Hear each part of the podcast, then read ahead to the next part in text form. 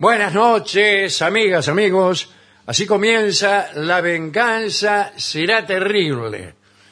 Mis primeras palabras son un saludo que me ha pedido nada menos que un personaje central de este programa, que es el doctor Caragencián, Ah, bueno, de bueno. cuyas ¿Existe? hazañas hemos hablado Sí, señor. largamente. Es de verdad. el doctor. Ahora bien, él pide que saludemos a un amigo de él y nuestro también, que se llama Mariano Luso. Muy bien. Mariano Luso, y este saludo es con todo el protocolo. Bueno. Con autorización de las Sí, autoridades, señor, perfecto. con registro escribanil.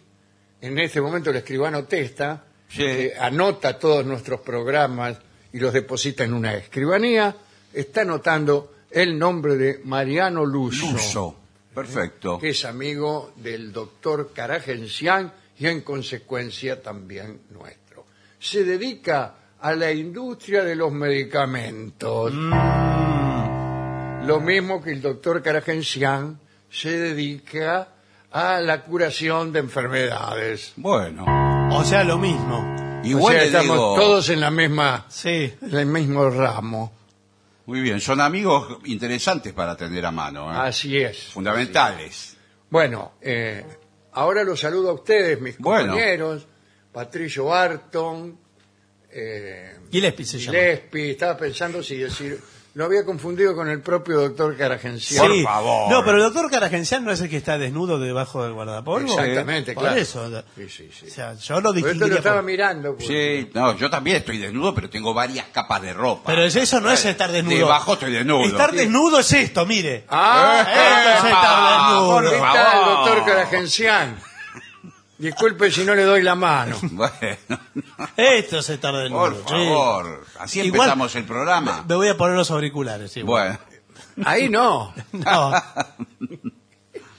Bueno, em, hay muchas cosas que tenemos anunciar, todo listo bueno. ya para ir a Montevideo. Prácticamente Sí, estamos sí, yo tengo cruzando el río de la Plata. Preparado un pantalón sucio.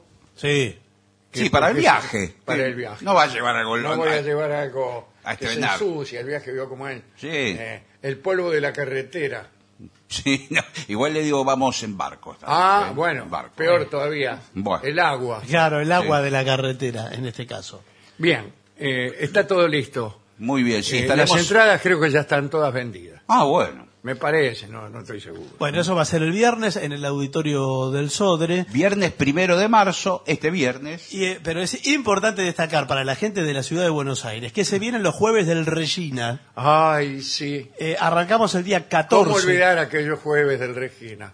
El día 14. sí. 14 de marzo, eh, 20-30 horas. El Regina, ustedes saben, es Avenida Santa Fe. Ahí 1155. Sí, señor. Eh, 1, 2, 3, 5, ¿no es? No. 1, 1, No, ese era el Broadway. 1, Sí. 2, 3, 5, 1, 2, 3, 3, 5. 5. Barco. 1, 2, Sí, 3, está 5.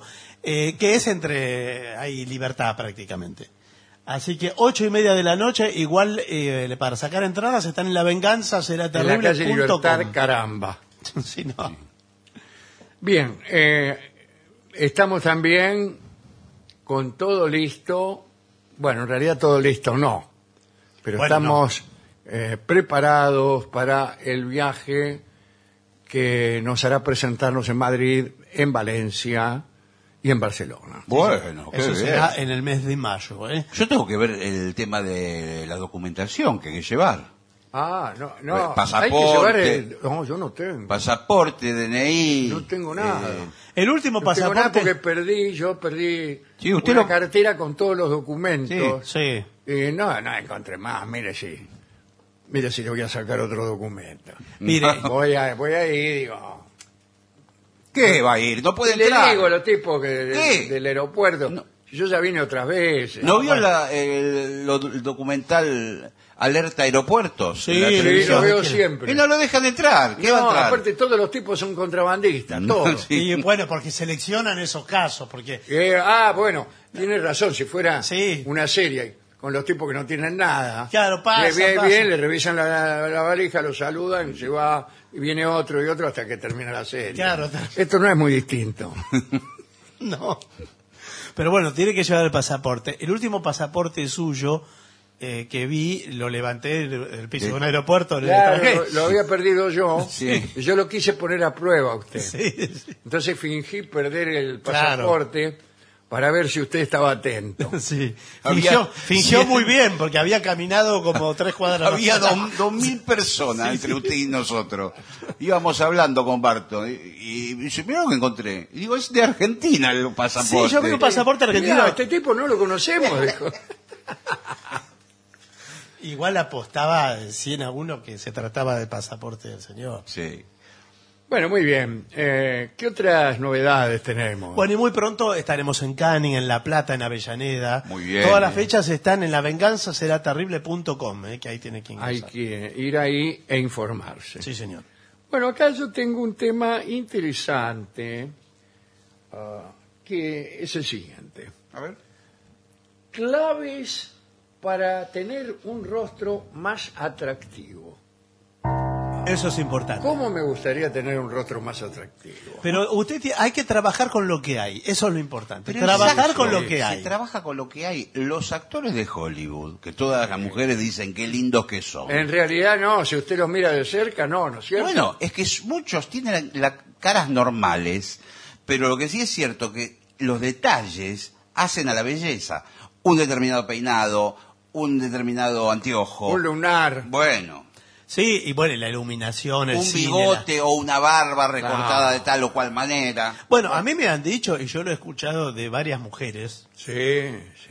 ¿Usted escucha a las mujeres cuando hablan en el baño? No, señor, Ah. en el baño no. Lo he escuchado que dicen, eh, a mí me gustan los hombres feos. ¿No escuchó eso? ¿De mujeres? Sí, pero después eh, resulta que son lindos. No, bueno, pero dice, no, a mí no me gustan los hombres lindos, lindos. Pero escúcheme, Dice. tanto que hablan, de, por ejemplo, de George Clooney. Sí. Ah, Yo cuando venía para acá, para la radio, me crucé con 50 tipos que eran como George Clooney. Claro. Es el tipo más común del Bueno, mundo. bueno, no se enoje Bueno, tampoco. el tipo no más se común. ponga así. Bueno, Usted se ponga me así. parece que es de envidia. No, porque querido. nadie dice No, que el hombre más lindo del mundo es usted. no, Claro, bueno. pero- Gillespie. no me- Distinto yo, por ejemplo. Bueno, ¿Qué? ¿Por a qué? mí, en mi casa, me dicen que soy el más lindo de todos. bueno. Solo en mi casa, porque es el único lugar donde no me tienen envidia. Claro. Porque vio que cuando le dicen mucho... A mí, es ya raro. desde, empezando por mi abuela, Sí. mi madre y mis tías, que no me iban a mentir. Bueno, sí, le van a, bueno. claro que le van a mentir, si son Ah. eh, parte interesada.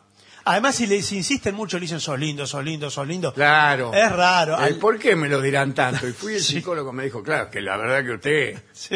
este, Claro, Igual es le digo una cosa. Al lindo, lindo no le es más feo que un susto, me dijo el tipo.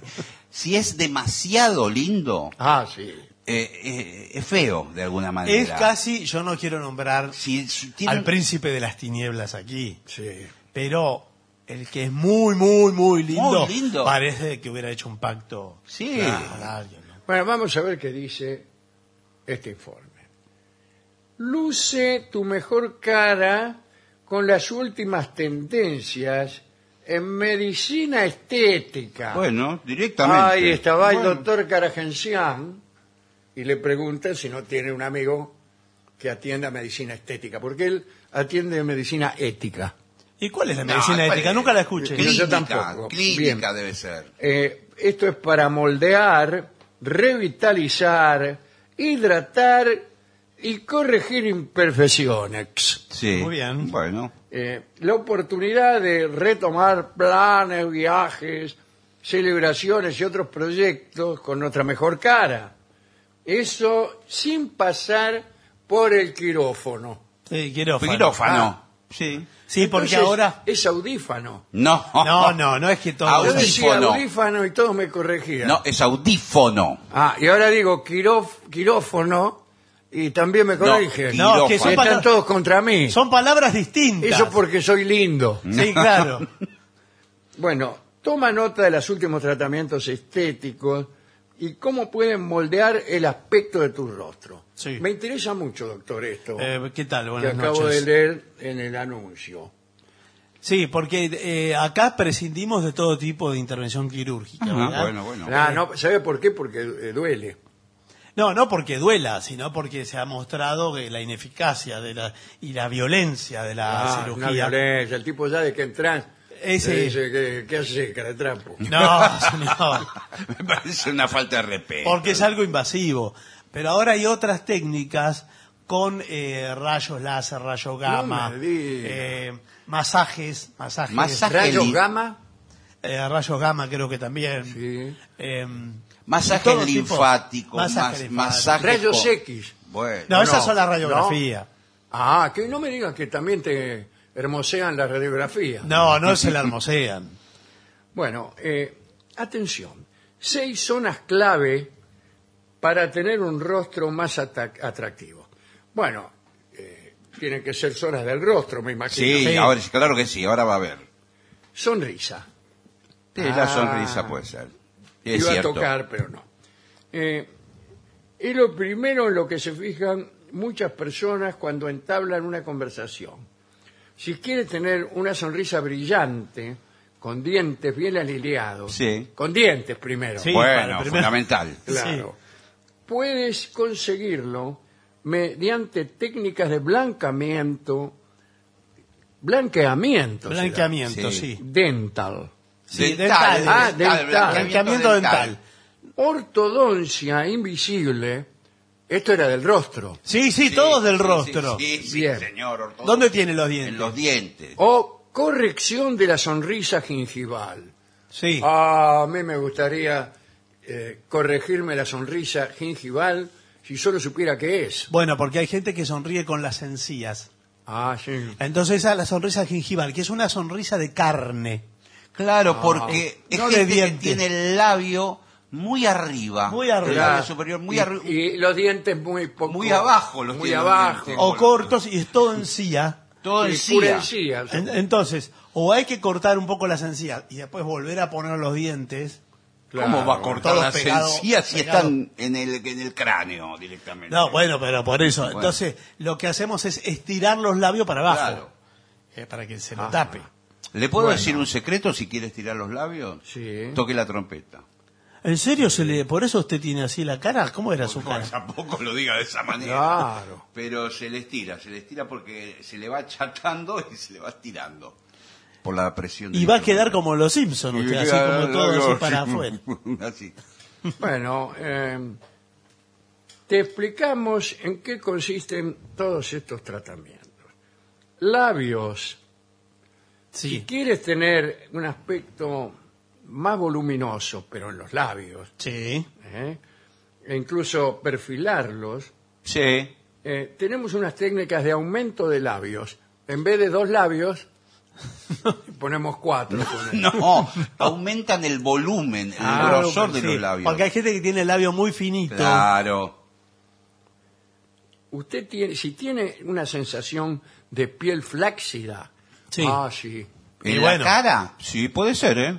Eh, En los cachetes puede ser. bueno, hay unos rellenos faciales. Buenas tardes. Sí, ¿cómo le va? Ah, ¿Cómo me gustan los rellenos? Sí. a mí? ¿De qué, de qué lo quiere? ¿De ricota? A mí de ricota, eh, carne picada, queso y cebolla. Eh, y en este caso no. Eh, son unos rellenos que actúan sobre las arrugas peribucales eh, o código de barras, el surco nasogeniano.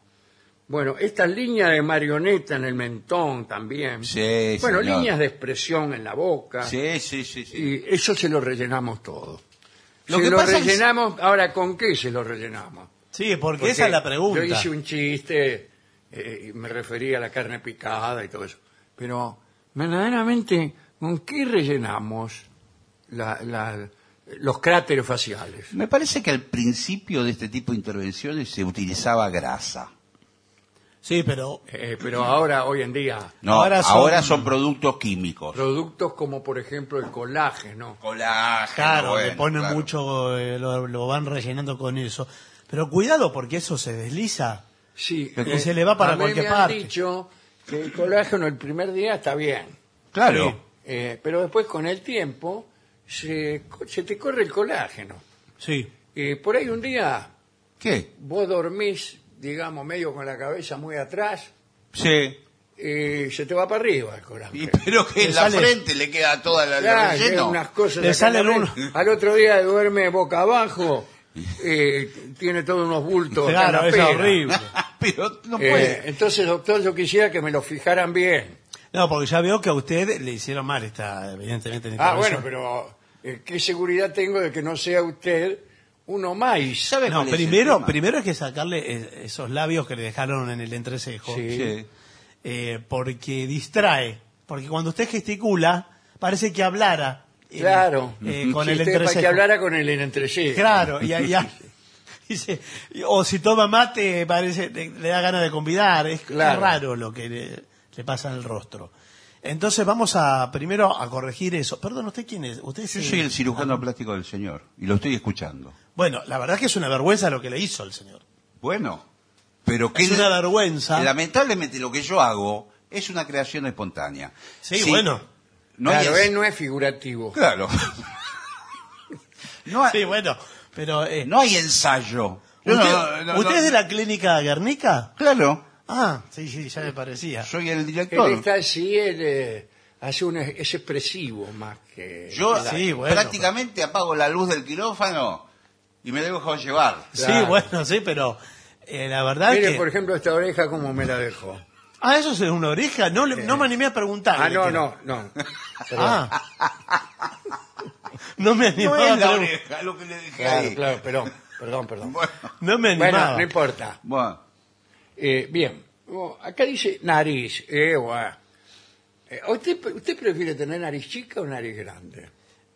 Eh, yo preferiría grande, si tuviera que elegir. Yo ¿Usted prefiero cómo la grande, quiere? señor. Mire la nariz que tengo. Claro. Grande. Ustedes- pero ustedes la prefieren grande porque la tienen grande. Bueno, No, Eso bueno, es así. claro. Si la tuvieran chiquita dirían, ay, Es la- me gustaría tener una naricita así como la que tengo. Pero lo- no, pero lo- igual siempre es cuán grande o cuán chica, porque es la personalidad la nariz. es la personalidad. Eh, eh, Ah, si sí, sí. Barbara Streisand se saca la nariz y se pone ¿Qué le queda? ¿Qué queda? ¿Qué es? No, es una Bueno. cantante increíble, No, señor. Ah, bueno, sí. Y bueno, y Eso no se lo puedo negar. Pero digo, que le queda una cara común, cualquiera de ahí. Ahí- No Por hubiera favor. triunfado. No 20 hubiera- Bárbara Streisand. Todos le hubieran dicho con esa naricita Claro. quiere triunfar. Claro. Lávese la boca para hablar de Bárbara Streisand. Bueno, señor, yo Bueno. me vuelvo loco de amor cuando cuando la veo. La rinomodelación sin cirugía es muy difícil. Y entonces, eh, ¿qué- No, ¿qué pero es una realidad hoy día. Gracias al uso de ácido hialurónico. Claro, ácido Ha sido un gusto. A usted le meten la nariz en un vaso con ácido Y se la van... y deja que el ácido No, actúe, haga que vaya suyo, actuando. No es en un Cuando vaso. quiere acordar no tiene nada. No es un ácido de esa característica. No es, eh, es como el del calefón, el, eh, Es el un muriático. ácido que le- con una inyección, con una aguja, le van pinchando y le van colocando ese ácido. Y por ejemplo, si usted tiene la, na- yo tengo la nariz blanda. Es porque es mentiroso. Mi abuela No, me tocaba bueno. la nariz Sí. y decía, ¿qué nariz blandita? Bueno. Significaba que uno mentía mucho. Y Me, Ah, me- me meten un montón de ácido hi- hialurónico y pueden modelar y de repente me pueden dejar la nariz así Pero que es una, arriba. es Pero una es horrible plastilina. Bueno, Es carechancho. Es, pero es que es una plastilina. Bueno, claro. Además que- Modela- modelan. Pero modelan, pero si usted lo que necesita es sacar, no poner. Yo preciso sacar. Ah, buenas tardes. ¿Qué tal? Sí, ¿Cómo ¿qué le va? Eh, eh, ¿Cuánto diría que en peso, cuánto le sobra de nariz? No, pero no Porque sé. usted tiene la nariz, ¿sabe cuál es el problema? Es medio carnosa. Por eso le digo. Y sí. Yo que, eh, mire, me, ¿sabe qué es lo que me está pasando? No. Eh, me, tengo carne crecida Ah, sí, sí. eh, alrededor de las fosas nasales y a veces ya me cuesta respirar porque me crece la, eh, la Ah, nariz para sí, todos entonces lados. tenemos que hacer, digamos, Hay que ensanchar. Hay que ensanchar Adentro. adentro, y sacar, quitar un poco de la carnecita que sobra. Claro, no sé si con un torno ustedes No, pueden hacer eh, No, los le, no le agujeros. aconsejo con un torno. Nosotros trabajamos a cuchillo. Ah, como A la las empanadas. Sí. y con el ácido este, Y alurónico. ese. Ah, Bueno, acá dice, conoce cómo se realiza esta operación que te puede dar una forma más equilibrada de tu nariz e incluso disimular. Claro, disimular qué? ¿Qué tiene que disimular usted? ¿Sabe qué? Que usted si tiene la, la nariz muy grande, Le conviene ponerse orejas grandes, ojos grandes, un gorro verde, Sí, algo que llame la atención eh, y que distraiga. Pero, llevar todo a la escala que le marque la nariz. Eso es disimulo. Sí. pero ¿cómo? En vez de achicar algo, agrandar todo lo demás. Llevarlo a la eh, escala. eh, distrae la atención. Sí, es verdad, Así eso que es la cierto. atención se fije en otro lado. Sí, es verdad, es cierto eso. Bueno, eh, con el paso del tiempo, dice aquí, el rostro sufre pérdida de volumen. Sí.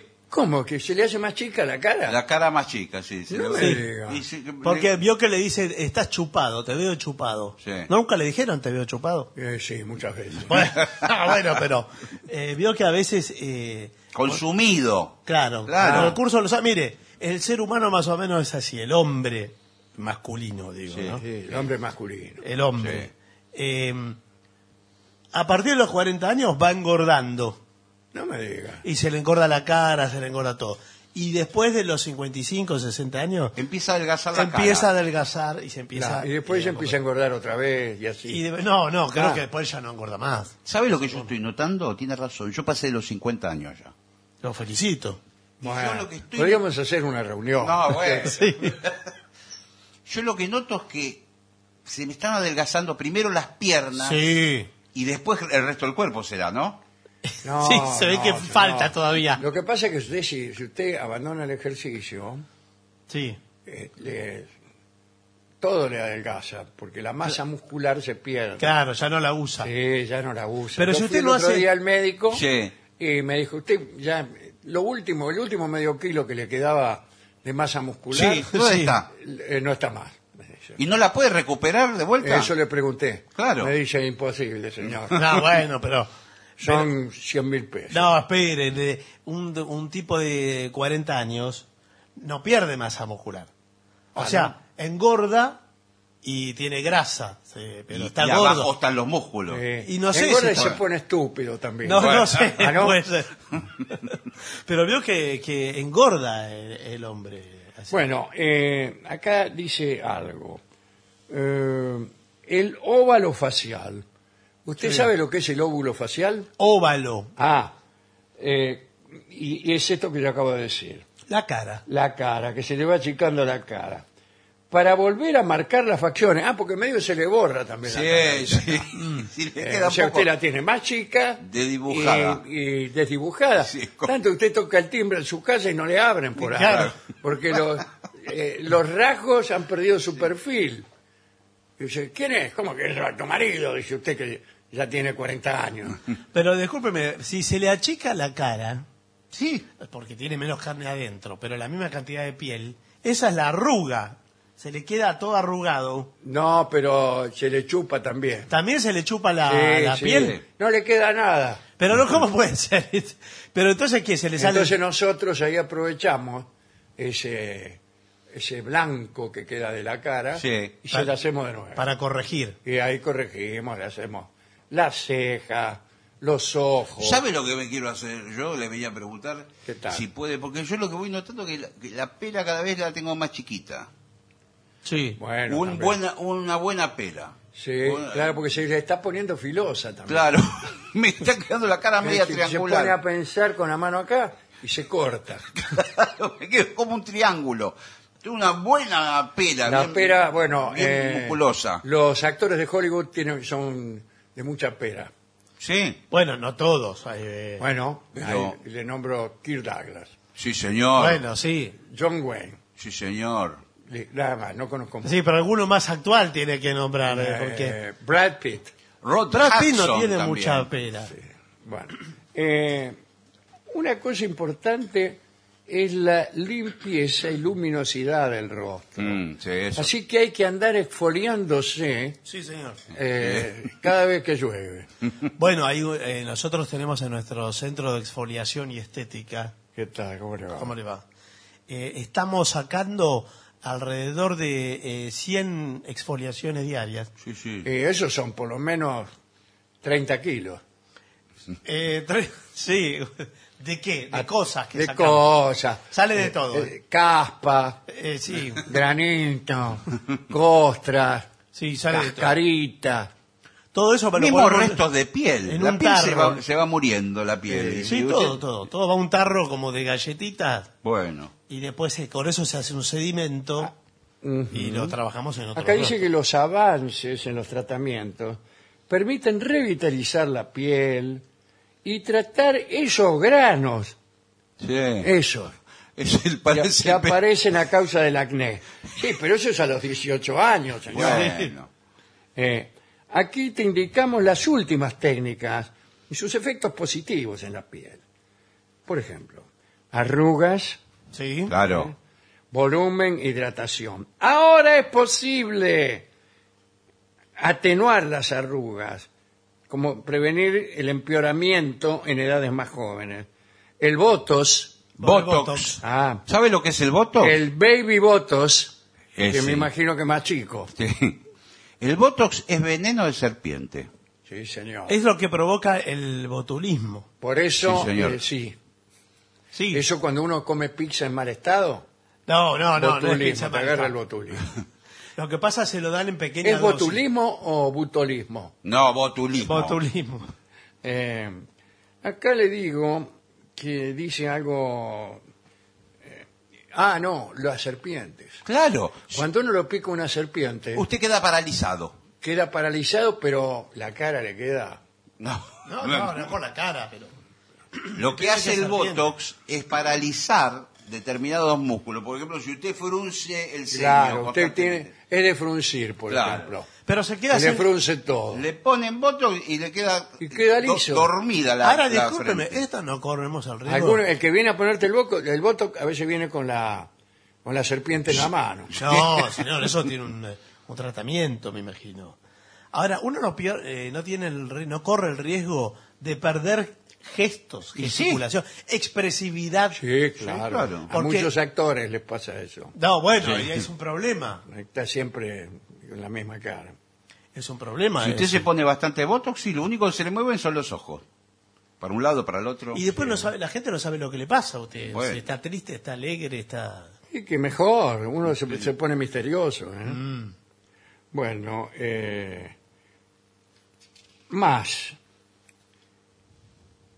Cabe añadir, Sí. Bueno. cabe añadir, Todavía Bueno. cabe. cabe añadir. Si a usted le falta piel, Sí. le añadimos, Claro. le sacamos el piel que le sobra de un lado y se la ponemos en otro. Sí.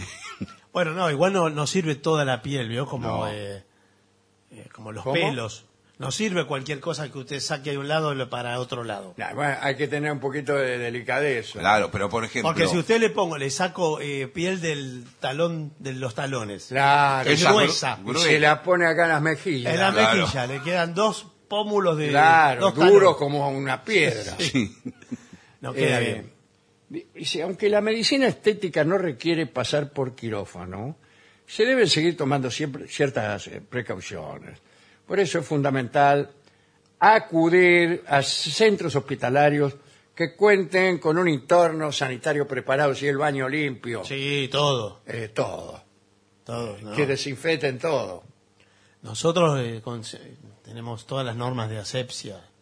Bueno, pero acá viene lo más importante de esta nota. Hábitos saludables para tener un rostro armonioso. Por ejemplo, comer de manera saludable, Sí, señor. incluyendo legumbres, Legumbres, fru- cereales, cereales. hortalizas, Está muy bien. frutas y verduras que estén repletas de vitaminas y antioxidantes.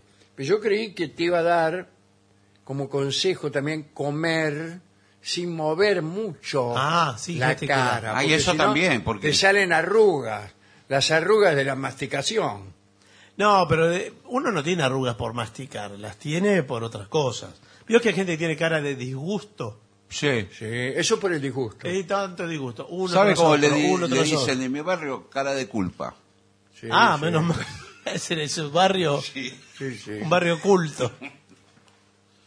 Sí, claro, eso. Bueno, y después hay gente que tiene cara de reírse, que tiene todas las El hombre que arrugas ríe, sí, Porque sí. se ríe. De Víctor Hugo, yo lo leí. Sí, bueno.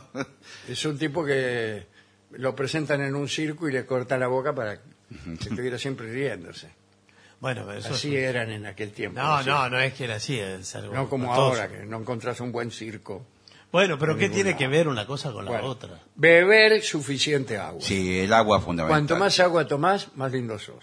No, No, es bueno, li- no sé si es de lindo. no es líquido, porque muchos dicen agua es líquido.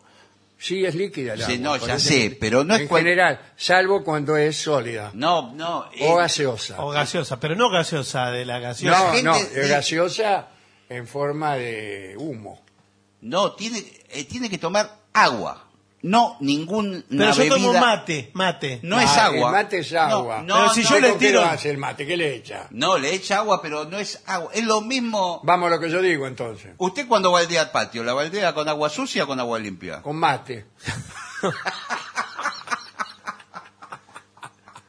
Con agua, señor. la- la- Bueno. la- no baldeo el patio porque no, no tengo patio. Bueno, tampoco. bueno, señor, el cuerpo necesita Vive en el agua. departamento. Bueno, Un décimo cu, tercer cuerpo. agua necesita el Pero cuerpo. el, el, por ejemplo, el vino tinto tiene agua. Pero no, no, no es No agua. me tiene que- diga. Y algo de agua tiene que tener, Claro. señor. ¿Qué es Me- eso? la leche que usted compra Ah, tiene Bueno. agua. tiene agua. Y esa es una denuncia que yo voy a hacer. Todo tiene agua. El whisky Una tiene denuncia agua. a la Corte Suprema. ¿Por qué va a ser una Y denuncia? porque le echan agua a la leche, señor. No, bueno, Parece mire, mentira. está bien, pero qué sé yo, Eh, tantas cosas. poner atención a la posible reacción en la piel que pueden originar algunos medicamentos al exponerse al sol. ¿Qué quiere decir? Una especie de sarpullido que le Sí, salga. claro, ¿eh? claro, reacciones alérgicas. Sí. Bueno, el sol, hay que tener mucho cuidado con el sol. ¿eh? Hay horarios, los mejores horarios son Sí. a, a partir de las 11 de la noche. No, bueno, sí, pero no hay sol a las 11 de la noche. Por eso Creo que. Ah, bueno, antes sí. de las 10 de la mañana es buenísimo el sol y después de las 4 o 5 de la tarde es buenísimo el sol. Sí. Bueno, Bien. eh, después, Es poco. Sí, eh, descanse, descanse mucho. Sí, dormir. Y después dice, realice ejercicio. ¿En qué quedamos? Las dos No, cosas. ¿Descanso o hago ejercicio? Las dos cosas. Bueno, eh, hidrate y proteja la piel, eh, no fumar, Eh, claro. evite las bebidas alcohólicas, Y Sí, bueno, sí, al señor. final para eso me Lo hago- envejece. esto. ya me hago monje. Lo- evitar el estrés. Basta con el estrés, señor. Y bueno, sí. ¿Qué, qué me quiere engrupir a mí? Que, que las cosas me pasan por el, el estrés afecta a todo. Cualquier enfermedad que usted me diga, el ¿Y qué estrés- sería el estrés? Explíquemelo. Es eh, el no poder administrar eh, los nervios, la ansiedad. claro, las formas de llevar, a, de gestionar lo que le va ocurriendo. Bien. Usted está como una esponja ya toda mojada, no absorbe más. Está estresado. Es como si estuviera bajo peligro todo el día. Usted está sentado en su casa eh, viendo la televisión y está estresado. Me asustó. No, Y bueno, bueno, como si le, digo No, que, me le digo lo que es. Claro. Porque yo siento eso, ¿eh? Y bueno, está, Estoy en peligro las 24 horas del mismo. está estresado. Desde hace, desde que nací prácticamente. Y bueno, pero entonces sí, se tendría que haber tratado antes también. Eh, bueno, pero ¿qué quiere que le haga? Usted recién me, me entero de qué cosa es el estrés. Por eso tiene esa... Yo ese- creí que la vida era así. Bueno, probablemente, pero eh, por eso tiene ese rostro tan eh, preocupado, amargado. Sí, sí. Tiene, vio que tiene todas las arrugas verticales de, de- de caída. Ah, sí. No ¿y tiene ¿Cómo que quiere que las tenga horizontal? Sí, porque las horizontales son de sonrisa, de, de- de otra Ah, cosa. Claro, claro. Preocupaciones tiene. El otro día leí que los animales que tienen las pupilas verticales Por ejemplo, el gato. son depredadores, son digamos, prevalecen como depredadores, y los que tienen las pupilas horizontales son más depredados. Un ganso, por ejemplo. No sé si el Esto ganso- que es una, una doctrina económica. Sí. Podría serlo. Porque uno precisa focalizar y los otros tener una visión periférica Claro. para salir corriendo. Claro. Para salir corriendo. Sí, sí, sí, están en peligro. Por eso usted le veo las pupilas horizontales. Quiere decir que desde la construcción uno ya está predestinado. Predestinado. Y un poco la especie le, le va marcando su, lugar. Sí, sí. Usted no puede ser un león bueno. No, claro. Un león herbívoro, No puede ser. dijo Juan Perón. Mm. Bueno, No hay. no hay. lo aniquilan, lo eh, desaparece. Qué, qué- qué triste todo lo que No, me está bueno. No, bueno, le digo porque... Surgió. no tenía yo estrés hasta ahora. No, Bueno, si usted bueno. dijo que Pero toda ahora la me voy a mi casa y lo tengo. No, pero bueno, también hay otra corriente que dice que hay que aceptar las arrugas que uno tiene, las Ah, marcas del rostro. Eso es lo que yo pienso. Hay que aceptar las arrugas muy bien. ¿Por qué no aceptar entonces los dientes que se te caen? Porque Ya no puede está. masticar. Muy eh, buena, muy buen planteo. Pero no puede masticar sin los dientes. no. Muy buen No planteo. puede masticar. Vio que algunos... Ay, no, yo eh, no, no me hago nada porque hay que aceptarse. Sí. Eh, Y, y envejecer con dignidad. Fenómeno, no voy a más al médico, engordo, este, me desgracio en los colectivos. Claro, eso es admitir la vejez con dignidad, hacer todo lo que se espera de uno. Pero eso no es Em- digno. Empiezo a pensar eh, mal. Pero eso no es digno todo lo que nombró. Pero bueno, No, pero otros le ellos dicen... creen que la dignidad es no hacer nada. Claro. ¿no? Entonces, bueno, usted tiene incluso un... Tiene que enamorarse de personas que tengan su misma edad. Sí. Si por casualidad una persona menor se enamora de usted, eh, seguramente es por, por razones de interés. Mm. Y- y A eso le llaman pensar. O no enamorarse directamente. No, no, también. no, no enamorarse directamente. Para eso sos viejo. Sí. Que si lo único digno que puede hacer uno en la vejez, para esa clase de personas, yo no comparto esa idea, o no del todo, ¿no? Eh, lo único digno sería morirse, Mm. Para, eh, para decir, bueno, terminemos con todo esto. Cumplir- Ay, pero no podemos terminar así este informe. No, bueno, que- pero esto- ¿puedo decir pero una te- cosa? te- te- Es un informe acerca de la discriminación Sí, sí. que es la más fuerte y arraigada de todas. Sí, sí, seguro. Sí, señor. Y de la que Y la no más solapada. y La más solapada no y la habla. menos combatida. Sí, sí. porque incluso eh, la ejercen algunos tipos que en todos los otros rubros son eh, defensores de o, eh, no admiten la segregación, no admiten ningún tipo de discriminación, bla bla bla. Pero cuando se trata de una persona, bueno, ese hombre cómo va a andar con esa con esa muchacha tan joven o cómo cómo va este a arreglarse el, ¿cómo se llama? las arrugas del entrecejo. Ah, que se embromar, haga lo que quiera. Nuestros Haga lo abuelos. quiera. Nuestros abuelos. Qué abuelo, qué abuelo. Mi abuelo tenía Por 52 favor. años, era un anciano ya. bueno, Bueno, discúlpeme. no, está bien.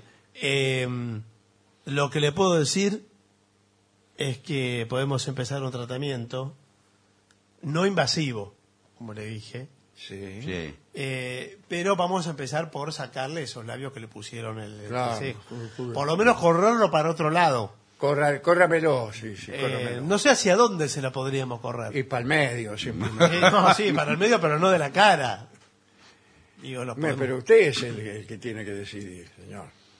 Sí, bueno, vamos a ver, eh, hay que hacer una junta médica, doctor. Sí, por disimulamos con un buen bigote. Sí, lo que pasa es que eh, la señora no puede disimular con un buen bigote. Ah, Yo soy razón. un señor. ¿eh? Ah, usted es un Ah, señor. Ah, bueno, sí, bueno. entonces no hay problema. No, como le vi los labios de trompetista. No, yo soy un cliente suyo, un paciente suyo. Paciente, no, Sí, yo no tengo cliente. Ahora me dice señora, me dijo que había quedado perfecto yo. No. Sí, lo que pasa, ahora igual eh, se usa muy, está lo andrógino. Claro. Uno prácticamente el sexo no importa mucho. No, no importa mucho. No, no, te no. preguntan. ¿Usted eh, sexo? No y importa. usted sí. se- Sí, eh, ahí lo, lo va de, lo va A mí me pone mal cuando, cuando eh, te dicen sexo y te miran. Claro, Y Sí. dice, bueno, si gusta. No, no, No, no. señor. Porque le tendría que decir género, otra cosa. ¿no? Claro. Pero bueno. Bueno, eh, estupendo. ¿eh? Vamos a ver qué dicen eh, nuestros oyentes acerca Muy bien. de estas novedades. Bien, mensajes entonces que llegan al 11 6585 5580 o a Ah. través de la venganza será Perfecto. terrible.com. Amigos vengadores, soy Emiliano de Caballito. Escuché el otro día que hablaban de la ira. Aira. Sí. Yes. Gershwin. Y Gillespie de la nada sale con ¿Ustedes creen que sus pensamientos les pertenecen? Y Dolina menciona un libro con el concepto de pensamientos paternalistas. ¿Podría profundizar o dar más referencias de ese libro? No porque no creo haber dicho pensamiento pater- paternalista, sino alguna otra cosa. Ah, O patriarcal se referirá, pero igual no lo sé. Pero no, no sé. sí, pero no me acuerdo yo tampoco. No, yo tampoco me acuerdo de esa conversación. Acá nos olvidamos de todo lo que decimos Bueno, cuando bueno, termina el ¿qué- qué- programa. ¿Qué quiere que haga? No Gracias. pregunte, de ella sí, no sabemos lo que decimos. Tal como decía Gillespie, que siempre tiene razón, Gracias. la forma de vestir de las prostitutas era apropiada, mejor dicho, eh, eh, apropiada en el sentido de hacerse ellas dueñas, eh, por las mujeres decentes. Sí, sí, sí. Las mujeres decentes vestían como las prostitutas. Un ejemplo actual eh, es este. Está de moda entre la juventud el estilo coquette, que allá por sus inicios correspondía a las prostitutas, si no me equivoco específicamente a las francesas. Les apuesto que solo en una semana van a ver al menos 10 mujeres utilizando moños de seda de colores pasteles, faldas con tablas o prendas con encaje a la vista. Encaje a la vista, abrazo grande de Concordia entre Ríos. Desconozco estos asuntos. No, puede, eh, puede ser, es posible, y es- también es lógico lo que comentábamos, porque las mujeres eh, veían que sus maridos por ahí, en la Roma antigua, iban con la prostituta. Entonces las mujeres decían, yo también quiero ser... No, eh, no sé qué pasaba en la Roma antigua, no, Bueno, no tengo idea, no sé. Bueno, pero era, el- era el informe de los lupanares y eso. sí, sí. El del moño. Bueno, ¿qué más? Eh, hola, genio, soy Juana de Massachusetts, pone. Ah, sí. Eh, los escucho desde los cinco años. ¿Desde los cinco años? Eh, cuando en una noche de insomnio escuché con mi madre uno de los programas allá por el 95. Dice, gracias por tantos años de compañía. Quiero agregar que Gillespie tiene razón. Bueno, ¿Qué pasa ahora con No usted? sé, no sé Eh, por fin es un reconocimiento. Bueno. Bueno, dice, porque las bolas blancas del pool tienen otro tamaño. Eh, Sí, son un poco más chicas, creo. Dice, Sí. creo que más grandes, dice. acá Bueno, ella. lo he dicho. Para mí Porque, son iguales, pero no porque al entrar en una, en una buchaca siguen de largo para que el Claro, tire. claro, Claro. tiene razón. Contraria- Yo- yo le voy- eh, eh, son más chicas. Son más chicas porque, al en- especialmente en los pools donde hay que Sí. poner fichas Sí, sí, y sí. tenés que son este, meca- eh, automáticos, vos pones una ficha y tirás Sí, y, y- salen. sí. las Sí. en el caso, cuan- cuando, entra una bola de color, tanto sea lisa como rayada, la bola queda dentro. No te vuelve, No vuelve, no para que vuelve a la jugando. bandeja. Claro, claro. Pero cuando entra la, La blanca, la blanca vuelve a la bandeja. Vuelve, ah. Quiere decir que es más chica. Bien. Sí, sí, muy bien pensado. Acá decía que era más grande que por eso no entra. No, Que no. también podría No, ser- entra, entra. Podría ser una forma. Entra, muchas veces entra en el agujero, pero hay que sacarla para seguir tirando. Claro, Claro, claro. sí, sí. ¿Cuál es la, la- la mejor manera de, de que puedas seguir tirando? Que la bola sea un poco más chica, entonces las otras queden atrapadas y esta no. Y, y sigue. Hola, soy Pablo de Atlántida, son mi compañía. Los escucho hace unos 20 años y siempre que vienen a Uruguay voy a verlos y no pierdo mi identidad de ser de Atlántida por ir a verlos a Montevideo, como Ah. decíamos el otro día. Sí. El otro Sí, día estábamos criticando fuertemente Sí, a porque- quienes siendo de Atlántida iban a Montevideo. Bueno, un abrazo y nos vemos el primero. Muchas gracias. Les cuento que la ansiedad en Montevideo está subiendo. La gente ya se pone iracunda cuando vamos a formar fila al teatro y los funcionarios nos indican que faltan días aún para contar con vuestra presencia. Así es. ¿eh? Por lo cual volvemos cabeza baja y silbando bajito a nuestro hogar. Esta semana va a ser interminable. Saludos de Janet. Bueno, eh, Are Barton Guile, el primero de marzo viajo 500 kilómetros Bueno. solo para verlos. Estoy muy entusiasmada, ya que es la primera vez, después de más de 20 años de escucharlos por radio. Eh, voy a llevar notas al pie para que me la firme o algo. Eh, un gran abrazo a todo el equipo. Florencia de Rivera, en Uruguay.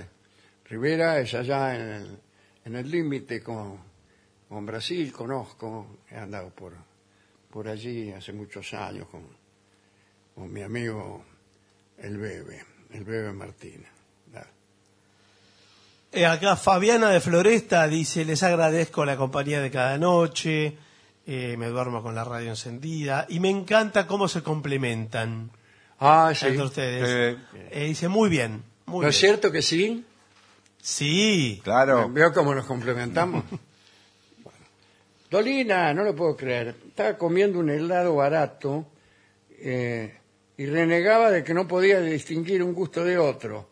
Mientras escuchaba el programa, en el momento exacto en que usted se comenzó a criticar los helados, que este, en donde todos los, los gustos tienen el mismo sabor.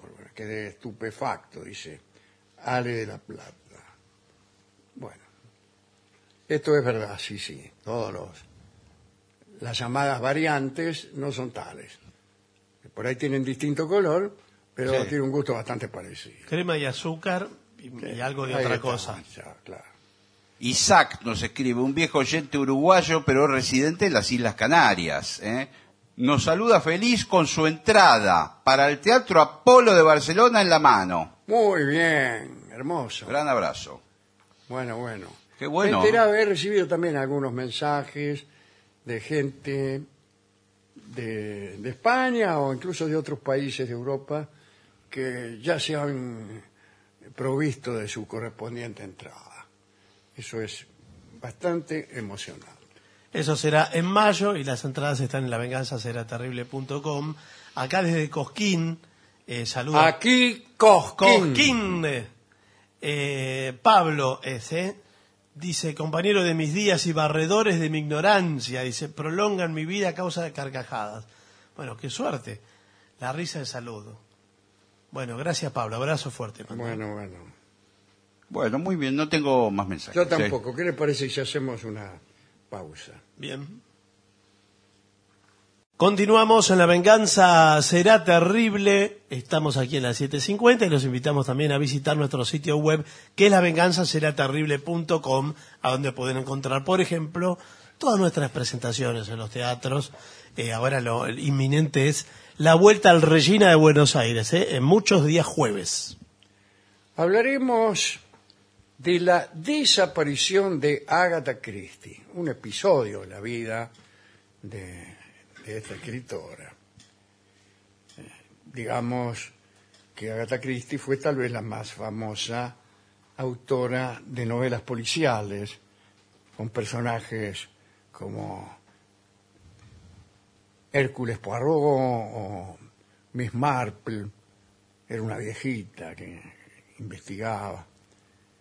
Y también escribió novelas románticas, creo que con un seudónimo, creo que era Mary Westmacott. Eh, y escribió obras de teatro también, y cuentos infantiles, poemas, tal vez algún, algún libro autobiográfico. Su obra teatral, La ratonera, yo he pasado por el teatro donde todavía la están dando. Sí, claro. Sí, sí. Se considera la obra de mayor permanencia mundial en cartel. Se representó en Londres desde 1952, de manera ininterrumpida, hasta el 16 de marzo de 2020, cuando debieron cancelarse las funciones por la pandemia. La ratonera fue estrenada en 92 países. Se calcula que hasta la fecha fue vista por alrededor de 60 millones de personas. Oh, Eh, yo creo que había un asunto. eh, no, te, no te dejaban o te pedías que no contaras si- el final de la obra. Algo así. Había como una especie de contrato de buena fe con los espectadores solicitando que no, con- que no contaran el final. Yo he sabido el final y me lo olvidé. O sea que alguien se lo contó Pero- o la vio. No, no, no la vi, pero con- conocía el final. Conocía el final. Y si me lo olvidé es porque no sería gran cosa, me parece. Yo eso recuerdo. Haber pensado, bueno, qué sé yo. No, Debo confesar que, que no he sido un gran admirador de, de Agatha Christie, siendo que yo tenía el vicio de las novelas policiales. Pero he leído algunas, creo que en un durante un verano en Miramar, que yo no, no había llevado material de lectura, creo que una amiga me prestó un volumen donde había varias novelas Ah. de, de Agatha Christie. Y ahí me leí cuatro o cinco novelas, o tal vez más. Y me gustan, sin embargo, las películas que se hacen con, Sí, con, con sí, sus sí. argumentos, que son películas, imagínense, películas policiales también. No estamos hablando de genialidades, pero se- en general se dejan ver. Nació Agatha Mary Clarissa Miller el 15 de septiembre de 1890 en Torquay, una localidad costera al sur de Inglaterra. Fue la menor de tres hermanos, de una familia de clase media alta. El padre era norteamericano y la educó en su propia casa. Su mamá Clara era británica y eh, aprendió a leer, eh, no la mamá, sino eh, Ágata, eh, muy, muy temprano, cuando tenía cinco años. Leía novelas infantiles, juveniles, pero no iba al colegio, como se ha dicho, ¿no? El padre decidió que la educaran en su casa. Y no tenía con quién jugar y se inventaba amigos imaginarios, como hago yo todavía. Mm. Eh, comenzó a escribir poemas cuando tenía 11 años. A esa misma edad sufrió la trágica muerte de su papá. eh, y aquella pérdida la unió mucho a su mamá. Y en la adolescencia, Agatha tomó lecciones de canto y de piano. Parece que tocaba muy bien, ¿eh? y que podía haber sido una pianista profesional, pero era muy tímida. Estuvo cinco años estudiando en París, no sé qué, tal vez música. Y al regreso, ya a los 20 años, se marchó con su mamá al Cairo, mira vos. Y ahí pasó tres meses, bueno, no es mucho. Tres meses Claro, de- bueno, no, Tres meses no es nada. nada. sí. Eh, en un hotel, el Yesida Palace Hotel, y basándose en sus experiencias en Egipto, escribió su primera novela, Snow upon the Desert, Nieve sobre el desierto. Pero todos los editores a los que se le envió la rechazaron. Y ya en 1912 conoció al señor Archie Christie, que era un aviador que quería unirse a la Real Fuerza Aérea. Se enamoraron rápidamente, se casaron en 1914, justo ya había empezado la guerra. ¿no? Y mientras Archie luchaba en Francia, Agatha formaba parte del destacamento de ayuda voluntaria en un hospital de la Cruz Roja en su ciudad natal. Bueno, y aquella experiencia como enfermera le sería muy útil en su faceta literaria, ya que aprendió muchas cosas sobre toxicología, por ejemplo, las dosis necesarias para envenenar a alguien o los síntomas de cada tipo de veneno. Eso para un escritor es indispensable. Eh, Bueno, y claro, Es y- sí. porque le permite envenenarse Sí. eh, y dejar de molestar con su libro. No, porque le permite escribir con detalles la novela. Sí, bueno. Ella y su marido se vieron muy poco durante la guerra, vio, lo- vio lo que son las guerras. Pero cuando eh, finalizó la guerra, iniciaron por fin su vida de casado. Era hora, ¿no? Se instalaron en Londres eh, y en agosto de 1919 Agatha dio a luz a su única hija, Rosalind. En 1920 por fin pudo publicar con el sello de Bodley Head su primera novela de detectives, El misterioso caso de Styles. La había escrito en 1916, durante la época en que sirvió como enfermera, y era la primera obra en que aparecía el famoso detective Hercule Poirot, era un belga, como saben ustedes. Y parece que ahí donde, donde trabajaba Ágata durante la guerra, venían muchos refugiados belgas. Y parece que ella se inspiró en uno de ellos, un tipo de gran astucia, eh, y lo convirtió en un personaje este, que era el mejor detective posible. Con- continuó escribiendo. El segundo person- personaje más popular fue Miss Marple, una anciana solitaria que tenía capacidad deductiva y conocimiento sobre el comportamiento humano y era capaz de resolver casos que desconcertaban a los inspectores de Scotland Yard. Como siempre pasa, ¿no? Eh, el Poirot también tenía su, su amigo de Yard o, o de la policía, no me acuerdo cómo era, ¿no? Y siempre los tipos tenían una teoría distinta a la de él y él tenía razón. Después cambió de editorial, Agatha. Claro, estaba cansada de las condiciones que le ofrecían en Planeta, en, No, en señor. The Bodley Head, que ella consideraba injusta, injusta. Y se marchó con William Collins and, and Sons, la actual Harper Collins, así se llama, ¿no? Bueno, y parece que pasó algo acá, ¿no? Eh, Tuvo primero, escribió el asesinato de Roger Ackroyd, que es la primera novela que tiene mucho éxito. ¿eh? Y enseguida el marido, el señor Christie, le pidió el divorcio. Se había enamorado de la secretaria de un amigo de él. Es- eso es peor que enamorarse de la propia secretaria. Andar enamorándole las secretarias a los amigos. Se llamaba Nancy Neal, 10 años más joven que él. Intentaron salvar el matrimonio, pero no funcionó. Así que Archie dijo que quería iniciar una nueva vida con su amante. Chao.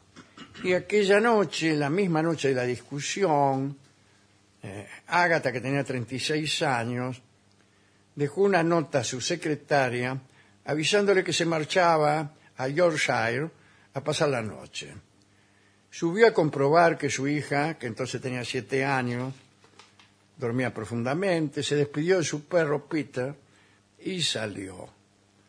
No había más nadie cuidando a la hija. Y cal- calculo que por ahí la, la, la señora, la ama de llaves, Eva. a la que le dejó la carta. Sí, sí. Al día siguiente encontraron su coche. Un Morris Crowley eh, en un lugar a 70 kilómetros de su casa. En el interior del vehículo hallaron algunas de sus pertenencias, pero ella no estaba. Bueno, el misterio parecía sacado de una de las novelas de Agatha Christie. Y la noticia de la desaparición rápidamente se dispersó por todo el país y se inició una búsqueda en la que participaron muchísimos policías. Y 15.000 ciudadanos voluntarios rastrearon la zona. Epa. Que te busquen 15.000 voluntarios, amigo. Un diario ofreció 100 libras a cualquiera que pudiera facilitar alguna pista sobre su paradero. Inclu- incluso nuestro amigo, Sir Arthur Conan Doyle, eh, que bueno, como ya comentamos alguna vez, era muy creyente, medium y espiritista, eh, logró hacerse con un guante de Ágata y fue con él a una vidente para que le revelara su paradero. Bueno, no funcionó. Pero la vidente le dijo que no estaba muerta como muchos piensan, como muchos pensaban. Pasaron 10 días, chao, no aparecía. En ese periodo las especulaciones fueron varias. Algunos dijeron que era un truco publicitario de la escritora para su novela siguiente. Otros pensaban que se había ahogado eh, o que había sido víctima de un asesinato. Señalaban que tras el crimen podía estar un asesino en serie, a lo mejor obsesionado por la obra de Ágata. Incluso algunos se atrevieron a señalar como sospechoso al marido. Es lo primero que uno piensa. Y sí, claro, más si la dejó. Claro. Por ahí ¿Cómo no? discutieron. Eh, pero no. Finalmente, el undécimo día, el 14 de diciembre, la encontraron.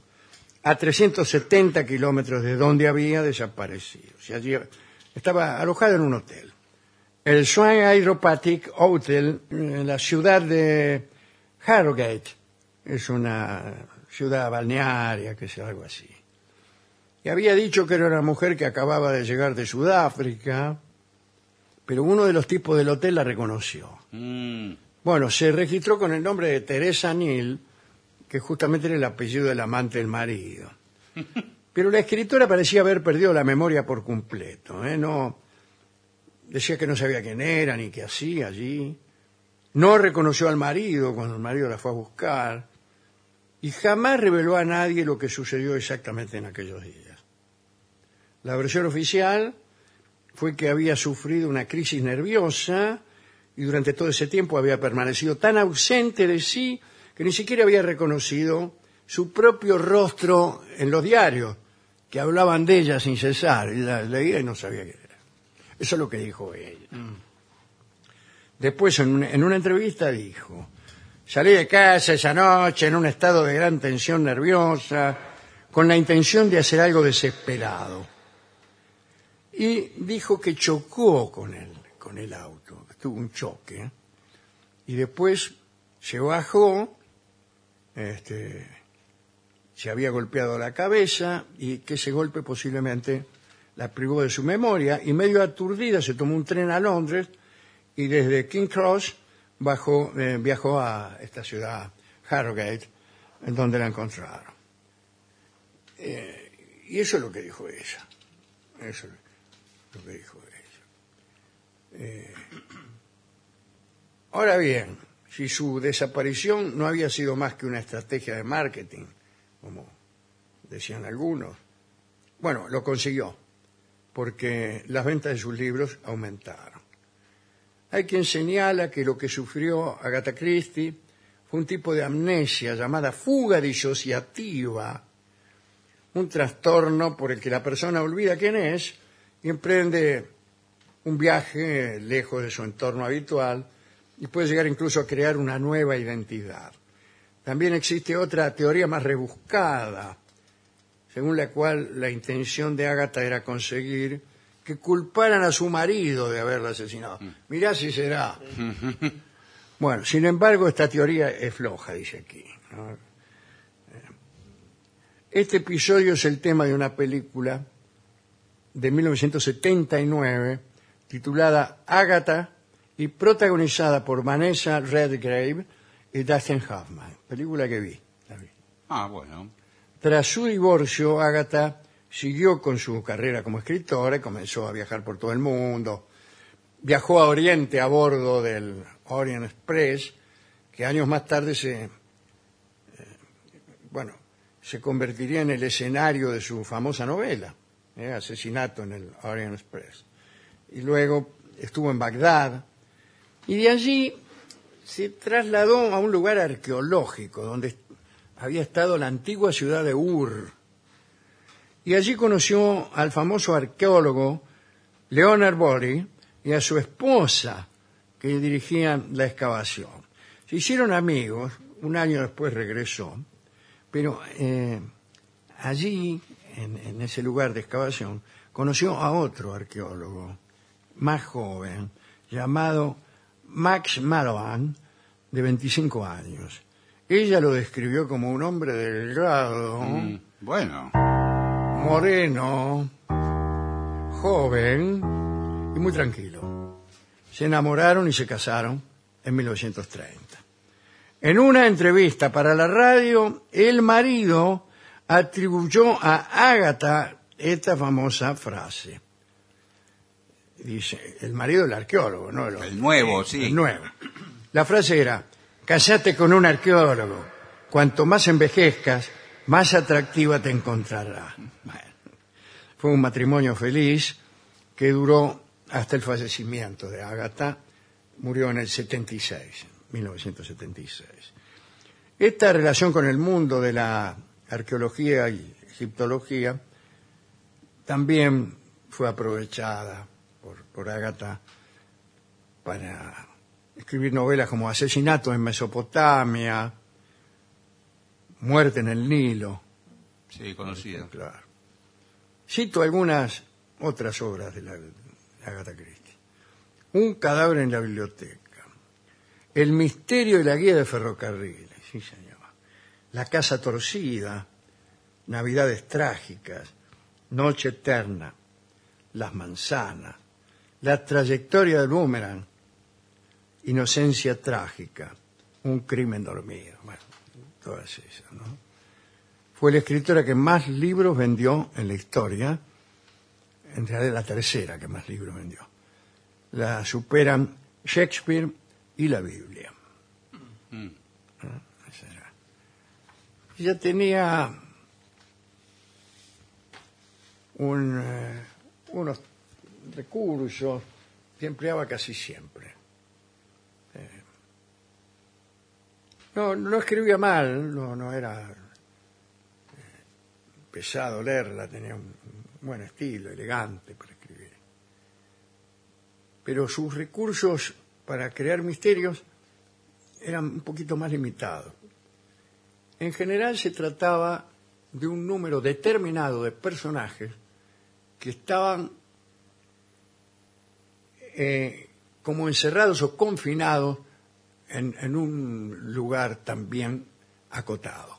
Por ejemplo, estaban todos en un hotel, Sí. por ejemplo, estaban todos en el Expreso de Oriente, por ejemplo, estaban todos en un barco, por ejemplo, estaban todos en una isla griega. Bueno, entonces, todos esos personajes eh, completaban una lista de sospechosos. Vos ya sabías que no, no iba a pasar nada con nadie de afuera. Y, y ella trabajaba al lector haciendo recaer sospechas sobre A, B, C o D, y después el asesino terminaba siendo Y. Eh, aquí hemos Sí, sí. glosado esa costumbre con, diciendo cosas graciosas como que después cuando uno descubre ese perfil de acción ya empieza a sospechar inmediatamente del que menos parece Claro, claro. del que menos entonces el escritor reacciona ante esa actitud del lector y a partir de ahí las novelas hacen que el asesino sea el que más parece el Claro, asesino. evidente. Claro. Y eso a la- al lector astuto le parece sorprendente. Claro. Claro. Como yo esperaba que el Claro. culpable fuera el menos pensado y era el más pensado. Bien. Si siguen en esa línea, va a confesar eh, el asesino en la primera página y, Claro. y no hay novela. Claro, no hay novela. No hay sí. nada. Y no hay novela policial. Policial, claro. Sí, claro.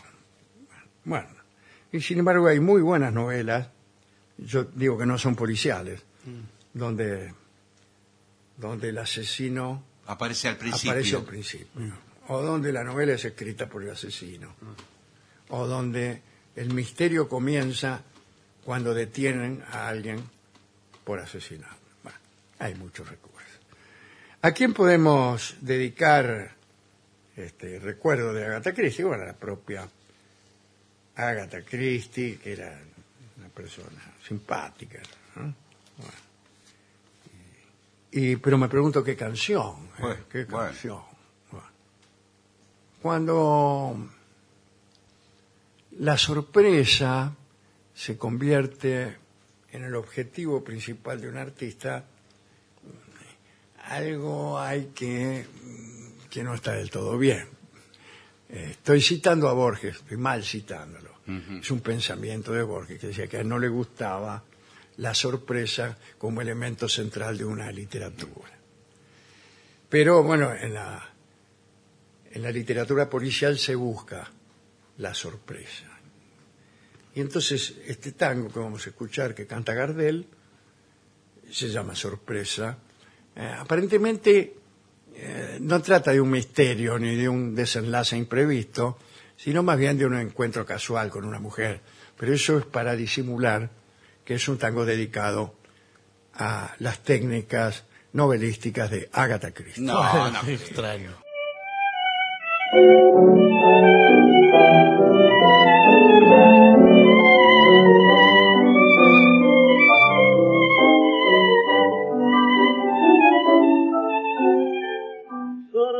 Sorpresa me dices al verte pasar, al fin logrado triunfar en mi afán. Te encuentro más linda, más joven que ayer, luciendo tu porte de bella mujer. Si te he despreciado, traté de ocultar aquel gran cariño que no demostré. Yo soy un perverso, nacido para el mal, por eso he querido poderte olvidar. Hoy lejos de ti tendré que sufrir.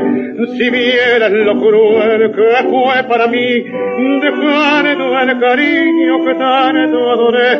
Me vi fracasado sin alma y sin fe. Busqué distraer mi loca pasión, traté de engañar a mi corazón y más encendía en el interior deseos ardientes de tu dulce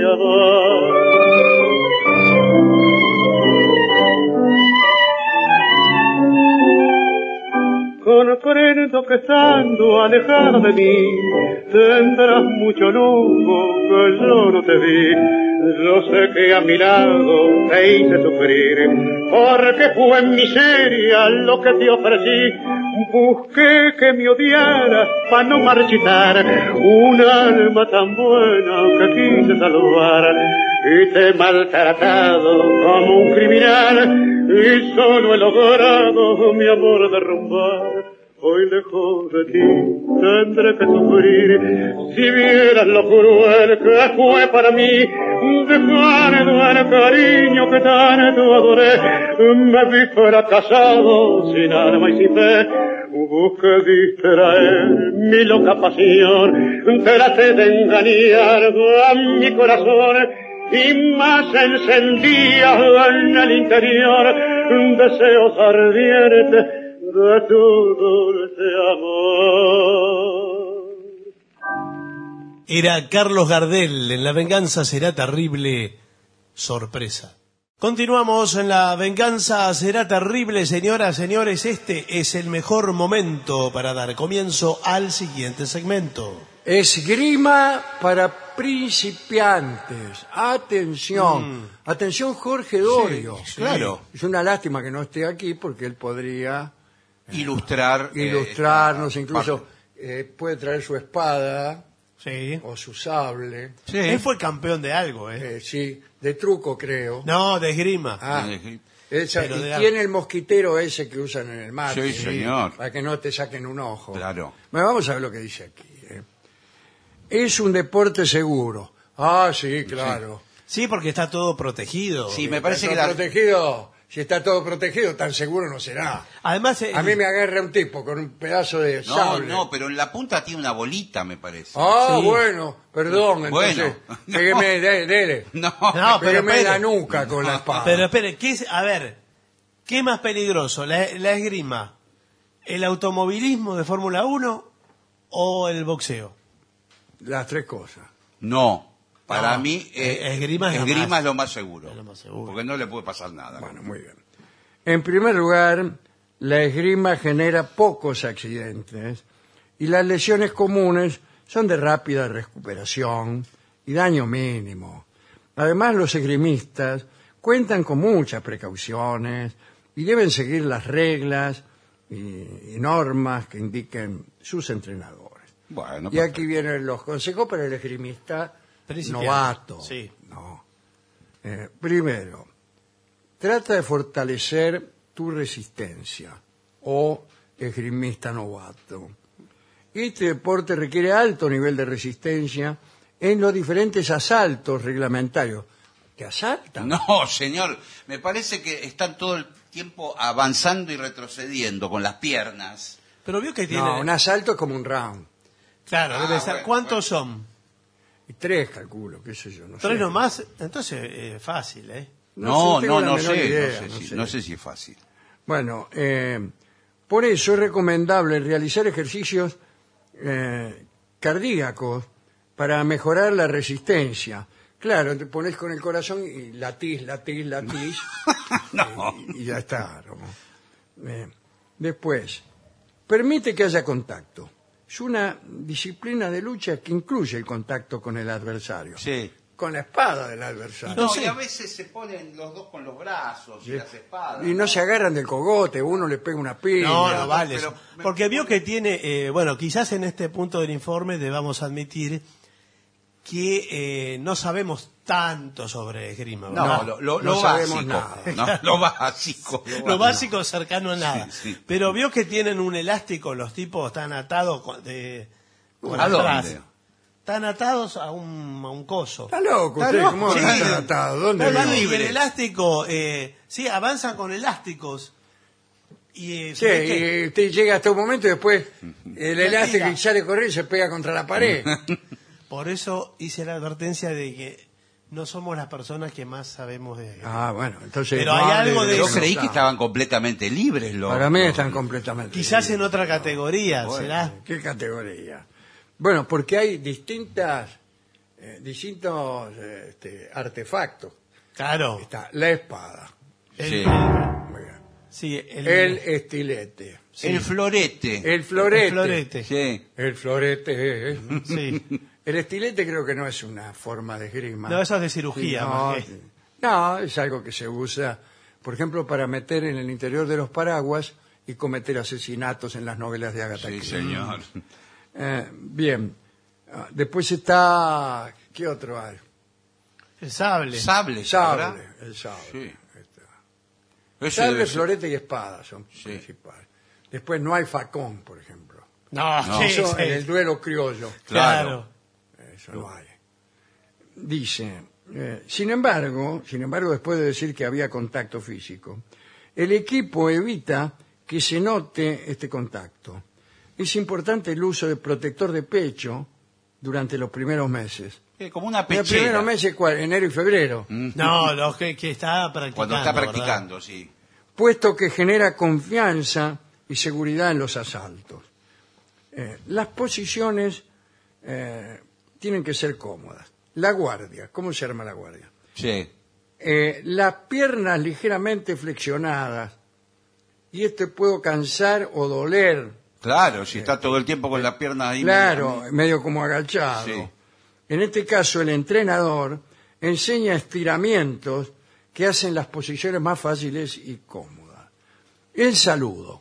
Ah, Sí, Claro, Eh, hay toda una etiqueta. pone los dos con la espada y uno le dice al otro, ¿qué hace?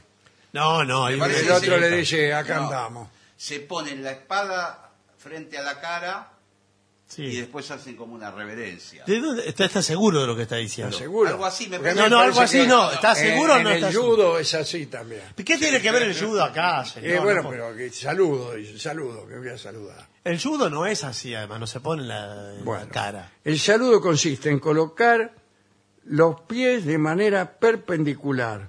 ¿Perpendicular a qué? Perpendicular. Así abierto. Ah, creo que uno en- Ah. en, en T, creo. Ah, en T. tiene En razón. T. Bien, bien, bien. Eh, la espalda recta y el arma frente a la cara ¿Vio? y se desplaza de lado. Es un acto de cortesía y respeto. Sí. ¿eh? Se hace cuando se trabaja con el compañero en pareja. Cuando se inicia un combate arbitrado, se debe saludar. Al contrario, al árbitro, al público y a todos los que me conocen. Bueno, no, tanto bueno. saludo, bastante. Está toda la tarde Ah, bueno. saludando. Eh, es reglamentario, ya que si no se saluda, eh, Pierde. lo, pueden, lo pueden hacer perder. Sí. Sí. Sí, porque estamos hablando de un deporte con De etiqueta. un deporte ¿no? de, caballero, Sí, exacto. Sí, no como el fútbol. Claro, claro, claro, está bien, claro, fundamental. Concéntrate en los pies. ¿Solo en los pies? Sí, sí. Los desplazamientos en la pista Sí. eh, de gran importancia son. ¿eh? Moverse de manera efectiva, controlar la distancia es necesario para hacer esgrima. Claro, y siempre con una pierna adelante y otra atrás. Usted Claro. no puede caminar. Pero usted eh, los golpes los tira con la mano, no con los pies. Sí, bueno. Sí, con la mano. O y, usted la, le amaga con la mano y después le pega una patada. y- y la otra la tiene así como en jarra. Eh, ¿La la, cintura? la otra la, la tiene como que si Sí. fuera el mozo de un restaurante Claro. chic, Bien. que va a servir algo y pone la mano atrás. Con la otra, con la espada, fa, lo ensarta. Es, es poco eh, naturalista la, la Eh, sí, presentación. de es eso, un ¿no? poco, sí, tiene razón. Eh, dice, no practiques en tu casa, no, rompe Ah, ¿y dónde todo. voy a practicar? Claro, sí, ¿dónde quiere que practique? Bueno, en la pero- calle. Me pongo en la calle ahí, por ahí lo ensarto a uno. El estilo y todo eso. Pero no hay- Por ahí contra un espejo. Bueno, pero no, no hay clubes de esgrima por todas partes. Sí, gimnasia y esgrima. Bueno, sí, Bueno. ahí tiene uno, pero eh, yo vivo en Lavallol. No tengo Ajá. ahí. ¿Dónde hay? ¿No hay gimnasia y esgrima en Lavallol? No sé si hay. No sé. Creo que no. Bueno, eh, dice, cuando empiezas un deporte, tu cuerpo no está acostumbrado a 100%, macho. Sí. Por eso no es recomendable hacerlo en casa sin la guía e indicaciones del entrenador. Entrenador, Ah. sí, claro. No obstante, puedes complementar el entrenamiento con montar bici, correr o nadar, claro. Bueno, con la pero- espada, siempre con la espada. No, no importa. Te vas en bicicleta con la espada en ristra. Va nadando con la, con la, Sí. con la espada. Pero no sirve tener un muñeco en su casa. Eso es lo que yo iba a Claro, pensar. Para mí natural tiene que tener un y muñeco y usted lo achura Claro. todas las noches y todas las veces que quiere. Y Lo tiene todo puntería, pinchado. Practicar la puntería. Lo tiene sin ojo. Los boxeadores tienen una bolsa y dan piña. Sí. Claro. Bueno, y cuelgue una bolsa y, Lo y pincha. ensártela. Sí. Debes estar hidratado. ¿Para Ah. qué? Hoy es el día de la hidratación. Bueno, Todo el sí. tiempo decimos esto. Eh, llevar el equipo de esgrima genera calor. Eso sí. Porque lleva unas calzas blancas, Todo, una todo está todo cubierto. Bueno, No se le ve nada a usted. claro. Por eso le- no hay buenos esgrimistas en los países tropicales, ¿verdad? Claro, porque tienen calor. Están Más que en, nada por eso. sí, en malla. Pero tienen mosquiteros, por lo menos, para, Eh, para los por bichos. eso es necesario estar hidratado, ya que mantiene el cuerpo sano, eh, etcétera. Bien. Insisto, practica, entrena y escucha. ¿Qué, qué? ¿Qué escucho? Escucha El ruido de la espada. Radio 750. Es necesario ser constante. Tú eres paciencia, tú eres Sí. constancia. Bueno, en el entrenamiento y en la práctica deportiva. Asimismo, debes escuchar las recomendaciones de los entrenadores para obtener el éxito. Cuando usted está eh, Espadeando. compitiendo, Sí. está espadeando, ahí Sí. está.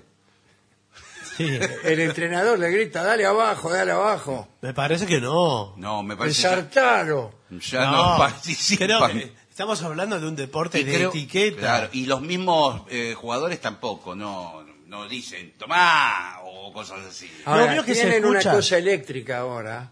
Sí. Cuando vos haces contacto con tu espada, Suena. suena. No sé. Ese es un punto.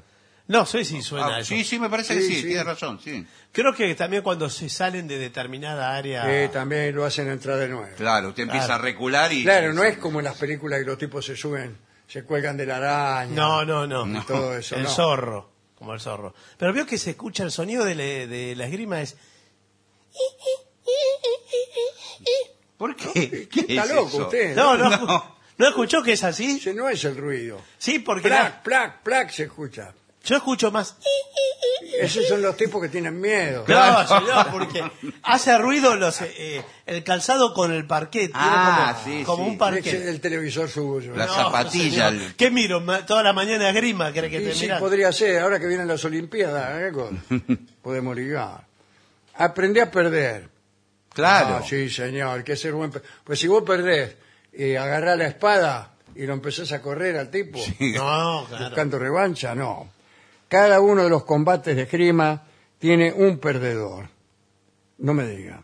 Solo debes entender que es parte del proceso y que lo importante es practicar y mejorar en cada salto. señor. No debes enojarte si pierdes y no debes reclamar Exacto. Y y no tirar la debes espada quejarte y hacer eh, conferencia de prensa diciendo que el otro puso siete defensores. Sí. Además, Nada de a eso. diferencia del boxeo, no, no hay knockout. Eh, se gana por puntos. No, no, no. No, es no que- sé, si vos lo, lo achurás al tipo. No, bueno. Si lo Bueno, matás, eso es knockout. Se, no, Bueno, pero se, tipo- se suspende.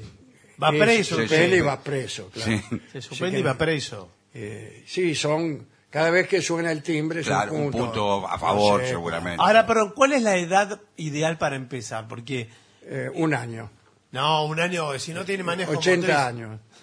No, Bueno, entonces, Bueno, todo no, lo que digo yo está mal. No, bueno, Eh, todo diga- mal, diga pero- usted. no, No, pero no no. les diga usted, está diciendo, tira a la marchanta. Lo que sí, quizás sí se puede jugar hasta los 80 o 90 años. Me, me No acuerdo se puede a los 80 Guy bueno. Williams, que se instaló a vivir en El la sordo, Argentina, el sí, zorro, sí. terminó enseñándole a varios eh, y era un tipo grande ya. Vivía ahí en Boedo. Sí, señor. Y le enseñó a un actor, por ejemplo, que después... Sí, sí, sí. estuvo- sí, sí. Hacía el- un papel que no era de grimista, la verdad. Hacía de un tipo que levantaba quiniela, pero Dick Williams le enseñó a. No, no. No, le enseñó para, para hacer eh, Ah. un, un- un acto de. Pero yo creo que eh, tiene que ser a partir de los 12 años, 12, 13 Sí, que años. tengan Bueno, idea bien. sí, del manejo de un arma. Claro. No vale llevar otra arma. No, por No, supuesto. una no a pistola atrás. Claro. Que, bueno, La otra mano que 2 a tiene 0, atrás. Saca el chumbo y dice, ¿por qué no te haces el piola ahora? No, no. Se venís acá. Y siempre veo que el atuendo es blanco. Blanco, inmaculado. Eh, no, Eh, Queda muy mal, pero muy mal. Por eso hay que tener mucho cuidado, que esté sucio. sí, Que sí. esté sucio y que tenga manchas. Más si las manchas son infamantes. ¿Qué le parece? Ah, ya. Eso es café con leche. ¿Qué, qué, qué Claro, ¿qué es esto? ¿No ves que...? No, por favor. Bueno, extraordinario. Esto, Sí, lo que pasa es que el gobierno tendría que eh, propender al ejercicio de la esgrima. Bueno, no sé, tantas cosas tendría que... Eh, pero bueno, eh, yo voy por donde me conviene a mí. Bueno, está Bueno, bien, bueno. está bien. es- puede ser algo. Lo que pasa es que el señor tiene razón. No se pueden perder costumbres que tienen cientos de años. Claro, En Tradiciones. Argentina siempre hubo espadeo.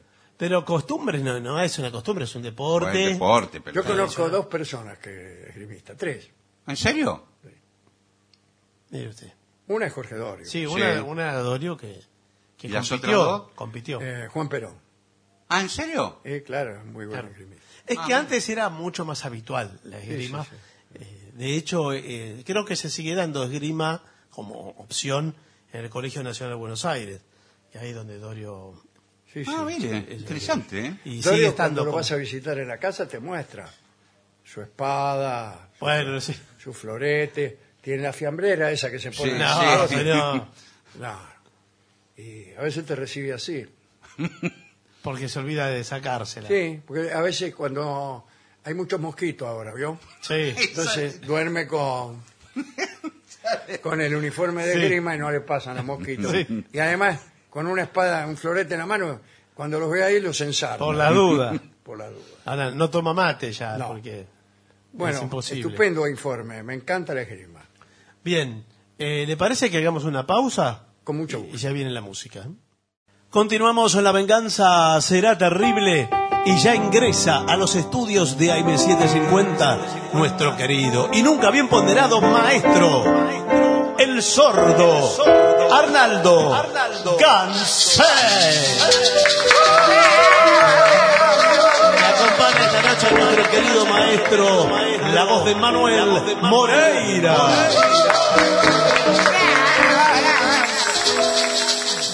Buenas noches, maestro. Buenas noches, Moreira. Buenas noches. Veo que andan matando bichos. Sí, que se, se había metido una hormiga. No, no sé si era una hormiga o un eh, mosquito.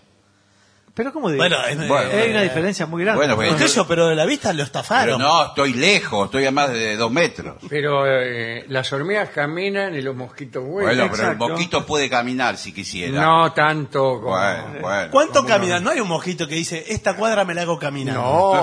No, No hay, el mosquito este, bra- este brazo. ah. es solo para Sí. picar, se posa y, y ahí le pica el mosquito. Bueno, pero el mosquito puede pu- decidir entre caminar y volar. La hormiga, Yo nunca vi caminar. un mosquito caminando. Bueno, No, yo Lo que tampoco. se dice Por la vereda. caminando, claro. Bueno, cuidado que ahora viene la invasión de cascarudo. Vio que... eh, Más cascarudo será usted. No, no, no, le digo. Con el mal humor que viene siempre, usted es Pero cascarudo. vio que hay Sí, eh, pero no- no, pican los cascarudos. No, pero si son muchos, muchos, eh, dan un poco de asco. Sí. Sí, pero asco, no dengue. Ah, bueno, Sí, eso sí. es verdad. Yo entre el asco y el dengue, o la enfermedad del sueño, Sí, bueno, Sí, sí. prefiero el asco, que es mi estado natural. Porque además, el cas- Empiezo por mí mismo, digamos, en el reparto de mis ascos. No, porque eh, a veces caen, ah, por ejemplo, usted está comiendo una ensalada y se caen unos 30, 40 cascarudos. ¿Adentro de la La ensalada? ensalada, que pero parece, y si parecen tiene- a- aceitunas Si negras. tiene poroto, Sí. peor. Bueno, sí, claro. Peor Eh, es un cascarudo. Uno, dice usted. Y es peor que 40, porque 40 es rechazar la ensalada. Sí. Claro, claro. Pero uno por ahí te lo comes y no te das cuenta. Porque hubo una invasión hace poco en una estación. eh, vio que cerraron el subte por la invasión de Cascarudo. Ah, mire qué bien. Sí. No sé si bien, pero. Cascarudo, la hembra no tiene nada, el macho tiene como un cuerno. Ah, sí. Cascarudo macho tiene como un ¿El cuerno. cuerno es un eufemismo? o No, es- no tiene. Cascarudo, Cascarudo. la ensalada. Se la come el cascarudo. bueno, eh, vamos a la música, Sí, maestro, si le parece. Eh, porque hay muchos pedidos, por ejemplo. Ah, ave de paso le pide. Eh, pero- el cascarudo, mosquito es un ave de Sí, paso. sí. ¿Qué puede ser esa letra, no? El mosquito es un ave de paso. Bueno, perdón. Vamos a cantarla como es. Bien.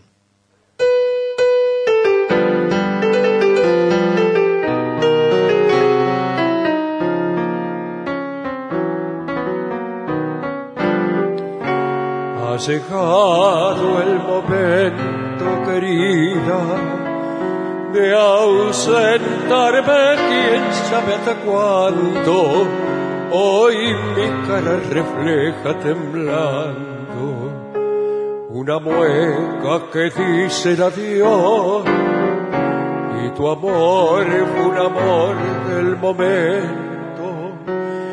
Mi cariño vez de paso y tu beso de piel y de raso, un beso sagrado que no olvidaré. Adiós, muñequita de cobre, muchacha morena, tu amor tropical. Exhala un perfume de brisa salobre una canción sentimental. La luna de río se queda para que las noches te cuente que yo pasé por tu lado viajero incansable pasé por tu lado y dejé el corazón.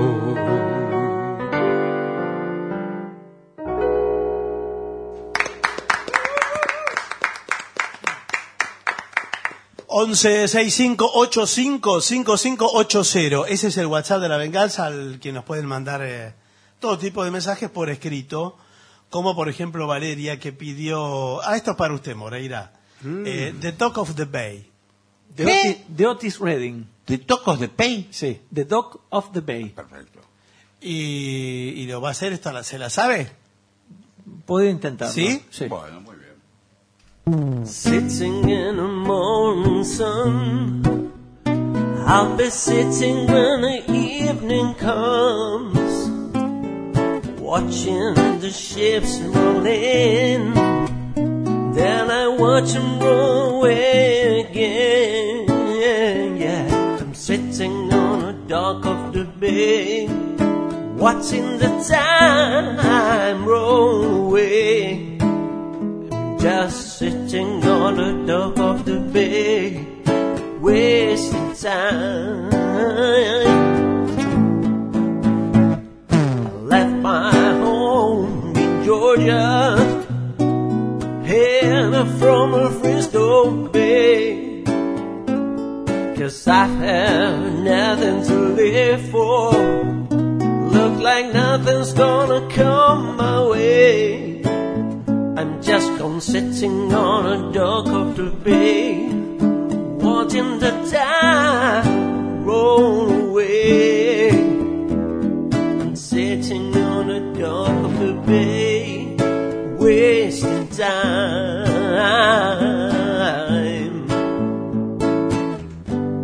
Looks like nothing's gonna change. Everything still I can do when tell people tell me to do.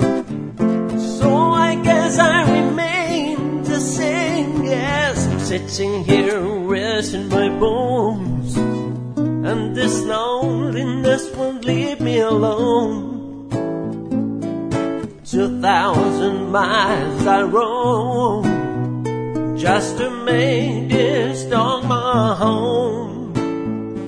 Just sitting on a dock of the bay, wasting my time, roll away. Sitting on a dock of the bay, wasting time, wasting time, wasting time.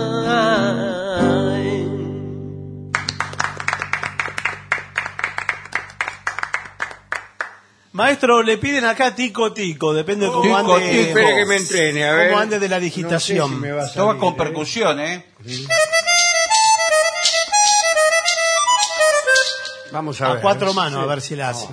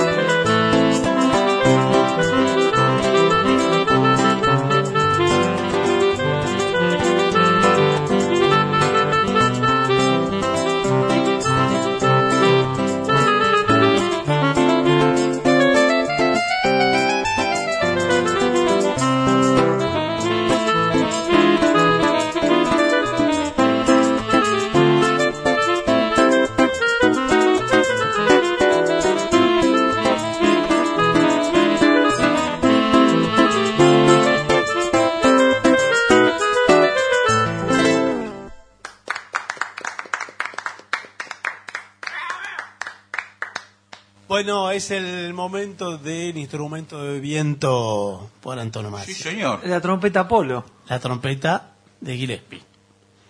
¿Qué, qué tiene ganas de hacer? No sé, estoy sacando acá la trompeta. Eh, ¿Hay algún pedido o algo? Sí, hay pedidos, pero usted puede elegir también. Bueno. Porque ya se ganó el derecho de piso. Bueno. ¿qué ¿Quiere le- hacer eh, cuando los santos vienen marchando? Le digo yo.